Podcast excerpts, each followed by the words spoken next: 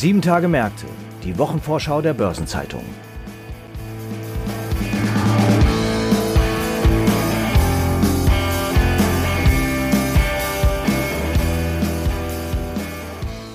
Herzlich willkommen zu einer neuen Folge von Sieben Tage Märkte, dem Wochenausblick der Börsenzeitung. Vor uns liegt die Kalenderwoche 31 und es werden eine ganze Reihe großer Konzerne ihre Quartalszahlen präsentieren, unter anderem Covestro und Fresenius. Diese und weitere hat gleich mein Kollege Franz Kongbui in unserem Nachrichtenteil mit im Gepäck. Ich heiße Sabine Reifenberger, bin Redakteurin der Börsenzeitung und wir starten gemeinsam den Blick auf die kommende Woche mit Deutsche Post DHL.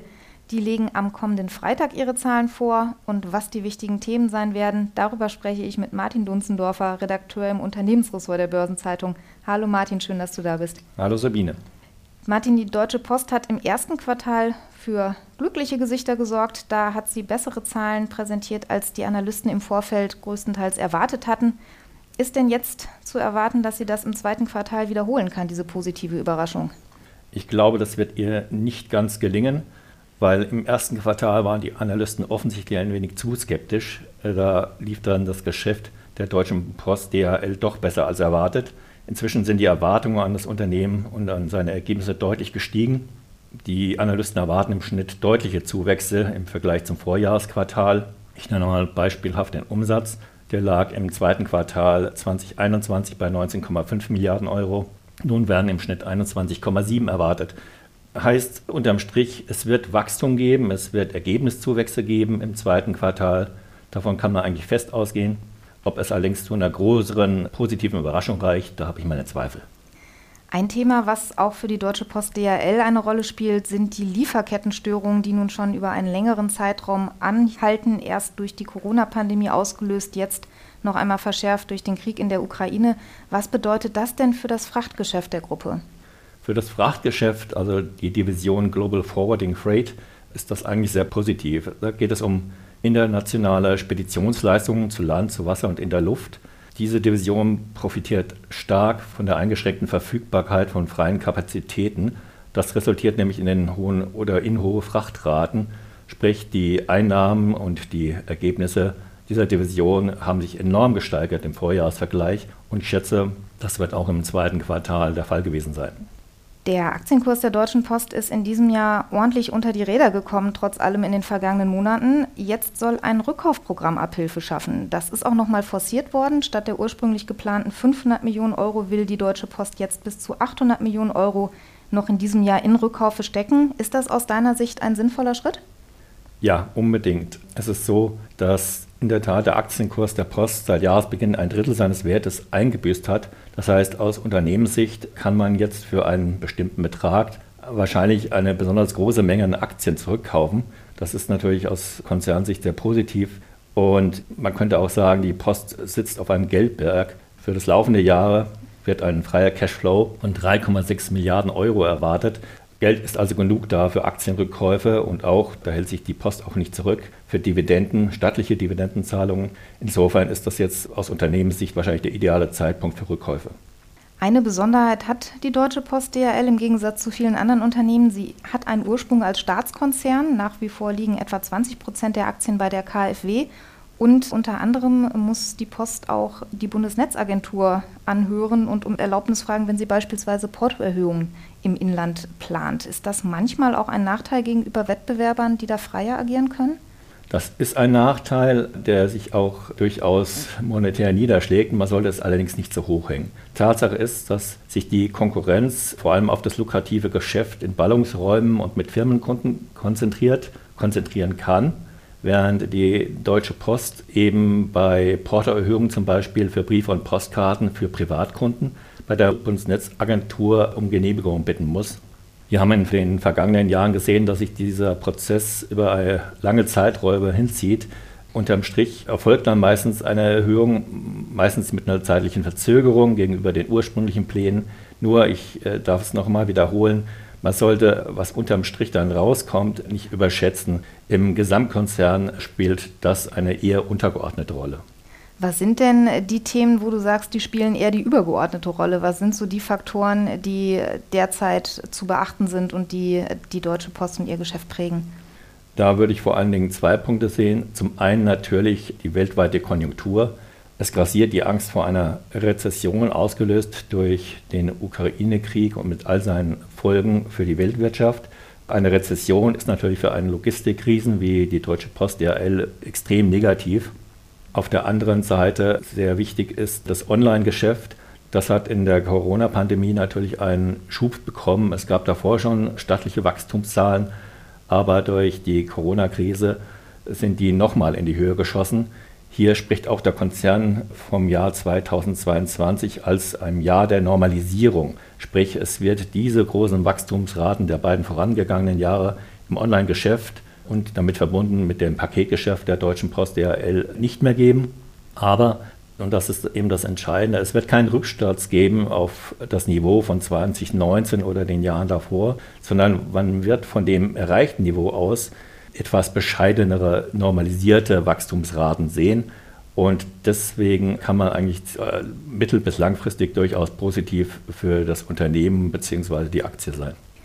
Jetzt hat ja E-Commerce eine Schattenseite, nämlich das Thema Umweltaspekte. Die sind insgesamt in der Logistikbranche natürlich ein großes Thema. Bei Deutsche Post äh, liegen die jährlichen Treibhausgasemissionen derzeit bei 41 Millionen Tonnen.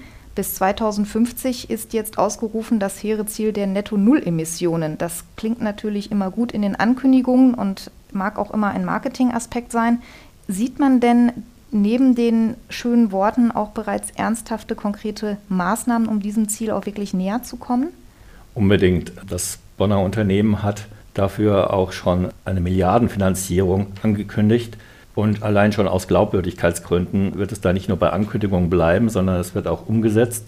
Und zwar auf kurze Sicht, ebenso aber auch auf lange bis zum Jahr, du hast es eben erwähnt, bis zum Jahr 2050, wenn das Unternehmen dann das Netto-Null-Emissionsziel erreicht haben will.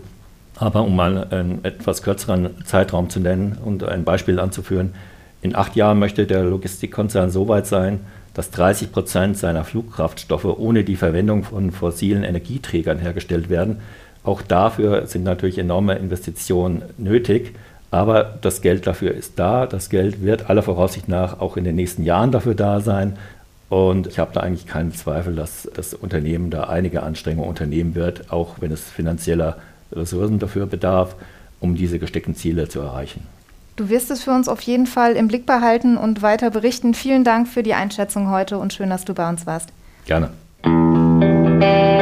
Und dann stehen kommende Woche noch eine ganze Reihe an Quartalszahlen bevor, unter anderem am Dienstag Covestro. Die Chemiekonzerne stehen ja an der Börse gerade ganz besonders im Fokus. Das böse Stichwort lautet Gasmangellage. Das würde natürlich diese Branche ganz besonders stark betreffen. Franz, wie sieht es denn da aus? Da hast du völlig recht und äh, das wirkt sich auch unmittelbar auf deren Aktienkurse aus. In der Vorwoche hat es ja eine Kurserholung gegeben, ausgelöst von der Gasbelieferung durch Nord Stream 1. Doch das war ja nur von kurzer Dauer, denn bereits am Montag hatte die russische Gazprom angekündigt, die Zufuhr von Mittwoch an auf 20 Prozent zu drosseln. Insgesamt hat ja die Aktie des energieintensiven Kunststoffkonzerns Covestro seit Jahresbeginn etwa 40 Prozent eingebüßt. Wir hatten den CFO Thomas Töpfer kürzlich auch im Interview bei der Börsenzeitung und er hat noch eher beruhigende Töne angeschlagen. Für das zweite Quartal hat er ein, zumindest beim operativen Ergebnis ein Ergebnis am oberen Rand des Zielkorridors in Aussicht gestellt. Ja, aber die Ängste der Investoren sitzen tief. Schon im Mai hatte Covestro die Anleger mit einer deftigen Gewinnwarnung auf dem falschen Fuß erwischt. Grund für die Prognosekorrektur waren seinerzeit die Folgen des harten Lockdowns in China und die in Folge erwartete wirtschaftliche Abschwächung. Und wie du schon sagtest, Töpfer hat im Interview vor zwei Wochen angekündigt, das operative Ergebnis im zweiten Quartal werde dank der schnellen Erholung in China nach dem Lockdown am oberen Rand der Spanne von 430 bis 560 Millionen Euro ankommen. Am Dienstag werden die Anteilseigner jedoch auch genau hinhören, wenn es darum geht, wie sich die von dir erwähnte Gasmangellage auswirken wird. Dann gibt es noch spannende Neuigkeiten von Fresenius und Fresenius Medical Care. Die hatten für den kommenden Dienstag ihre Quartalszahlen angekündigt, haben aber jetzt schon in dieser Woche mit eher schlechten Neuigkeiten aufgewartet und die Prognose gesenkt. Was ist denn da genau los? Ja, Hintergrund sind laut Konzern deutlich gestiegene Belastungen bei Fresenius Medical Care, die das zweite Quartal belasten. Unter anderem fehlen Arbeitskräfte in den USA und die Personalkosten sind stark gestiegen. Fresenius Medical Care hatte daher den Ausblick für 2022 gesenkt. Alle anderen Bereiche des Fresenius-Konzerns bestätigen dagegen ihren Umsatz- und Ergebnisausblick für 2022. Insgesamt führt aber die negative Entwicklung bei FMC auch dazu, dass der Konzernausblick von Fresenius nicht mehr zu halten ist.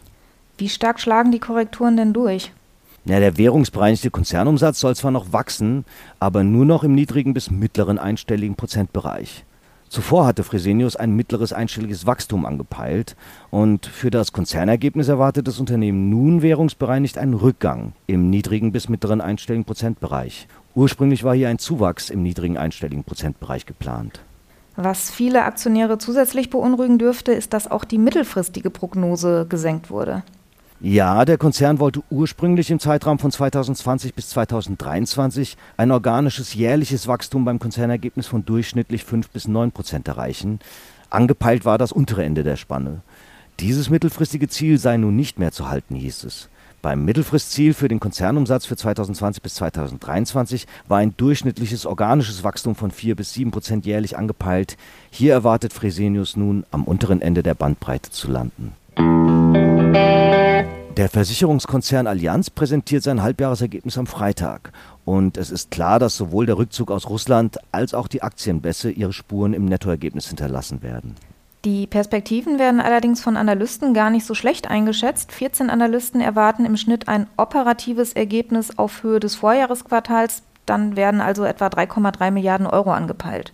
Ja, es wird davon ausgegangen, dass das Alltagsgeschäft Widerstandskraft zeigen wird wobei die Sparte Vermögensverwaltung operativ von der Zinswende getroffen wird, weil Anleihen unattraktiver werden. Netto-Mittelabflüsse mindern aber erst zeitversetzt das Ergebnis.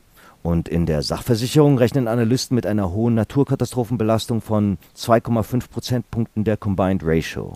Eine weitere wichtige Sparte ist die Lebensversicherungssparte. Wie sieht es denn da aus? Ja, da schlägt die Schwäche der Aktienmärkte auch operativ voll durch. Nicht operativ belastender Rückzug aus Russland, mit rund 400 Millionen Euro und ebenfalls Abschreibungen auf Aktien.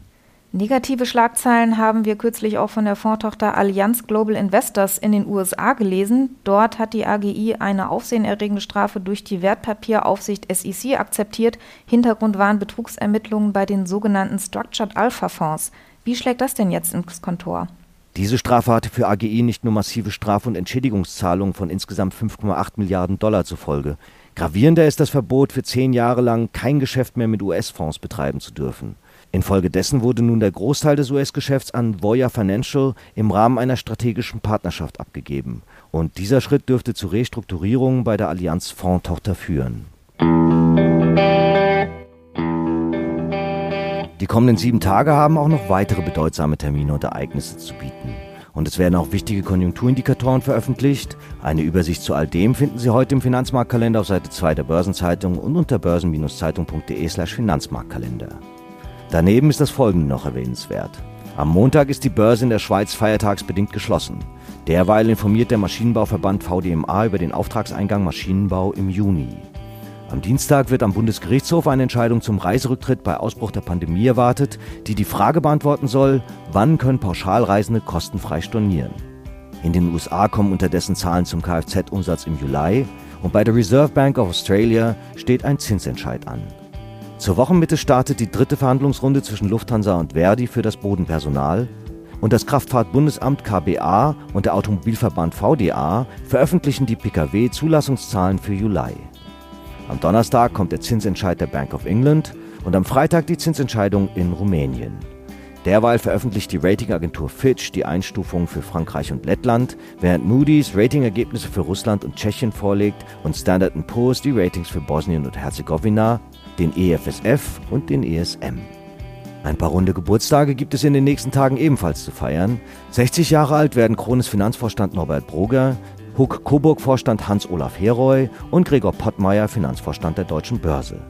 Ihren 65. Geburtstag begehen Fraport-Vorstand Michael Müller, Thomas Strauper, Professor für internationale Wirtschaftsbeziehungen an der Universität Hamburg und vormals Direktor des Hamburgischen Weltwirtschaftsinstituts HWWI, sowie der ehemalige Langsess-Vorstand Renier van Rössel.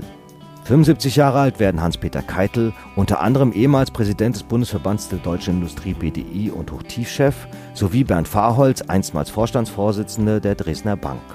Und ihren 80. Geburtstag feiern der ehemalige Vorstandschef der Frankfurter Sparkasse Harald Quensen, Gunter Thielen, einstmals Vorstandschef des Bertelsmann-Konzerns und Chef der Bertelsmann Stiftung, sowie Hartmut Medorn, unter anderem ehemals Vorstandsvorsitzender der Heidelberger Druckmaschinen, Vorsitzender des Vorstands der Deutschen Bahn, Chef von Air Berlin sowie Vorsitzender der Geschäftsführung der Flughafen Berlin-Brandenburg GmbH.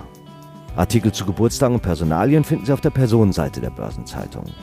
Und in der kommenden Woche stehen im Übrigen der Internationale Tag des Gedenkens an den Genozid an Sinti und Roma, der Tag der Seenotretter, der Internationale Tag der Freundschaft sowie der Internationale Tag des Bieres an. Und zum Schluss noch ein paar Hinweise in eigener Sache. In der Sonnabendausgabe der Börsenzeitung finden Sie wie immer die Spezialthemaseite Recht und Kapitalmarkt. Und im Übrigen ist gestern eine neue Episode von Nachhaltiges Investieren, der Podcast von Börsenzeitung und Union Investment rund um Sustainable Finance veröffentlicht worden. Darin spricht Silke Stremlau, die Vorsitzende des Sustainable Finance Beirats der Bundesregierung, unter anderem über Kompromissfindung, Schwerpunkte und den Umgang mit Lobbyisten. Und damit sind wir am Ende dieser Episode angelangt. Redaktionsschluss für diese Ausgabe war Donnerstag, 28. Juli, 18 Uhr. Eine Gesamtübersicht über Konjunktur- und Unternehmenstermine finden Sie in unserem Terminbereich unter börsen-zeitung.de/termine. Alle genannten Links sind mitsamt weiteren Informationen in den Shownotes zu dieser Folge aufgeführt. Wie stets wünschen wir Ihnen einen guten Wochenabschluss und ein erholsames Wochenende. Wir hören uns nächste Woche wieder an dieser Stelle. Bis dahin machen Sie es gut.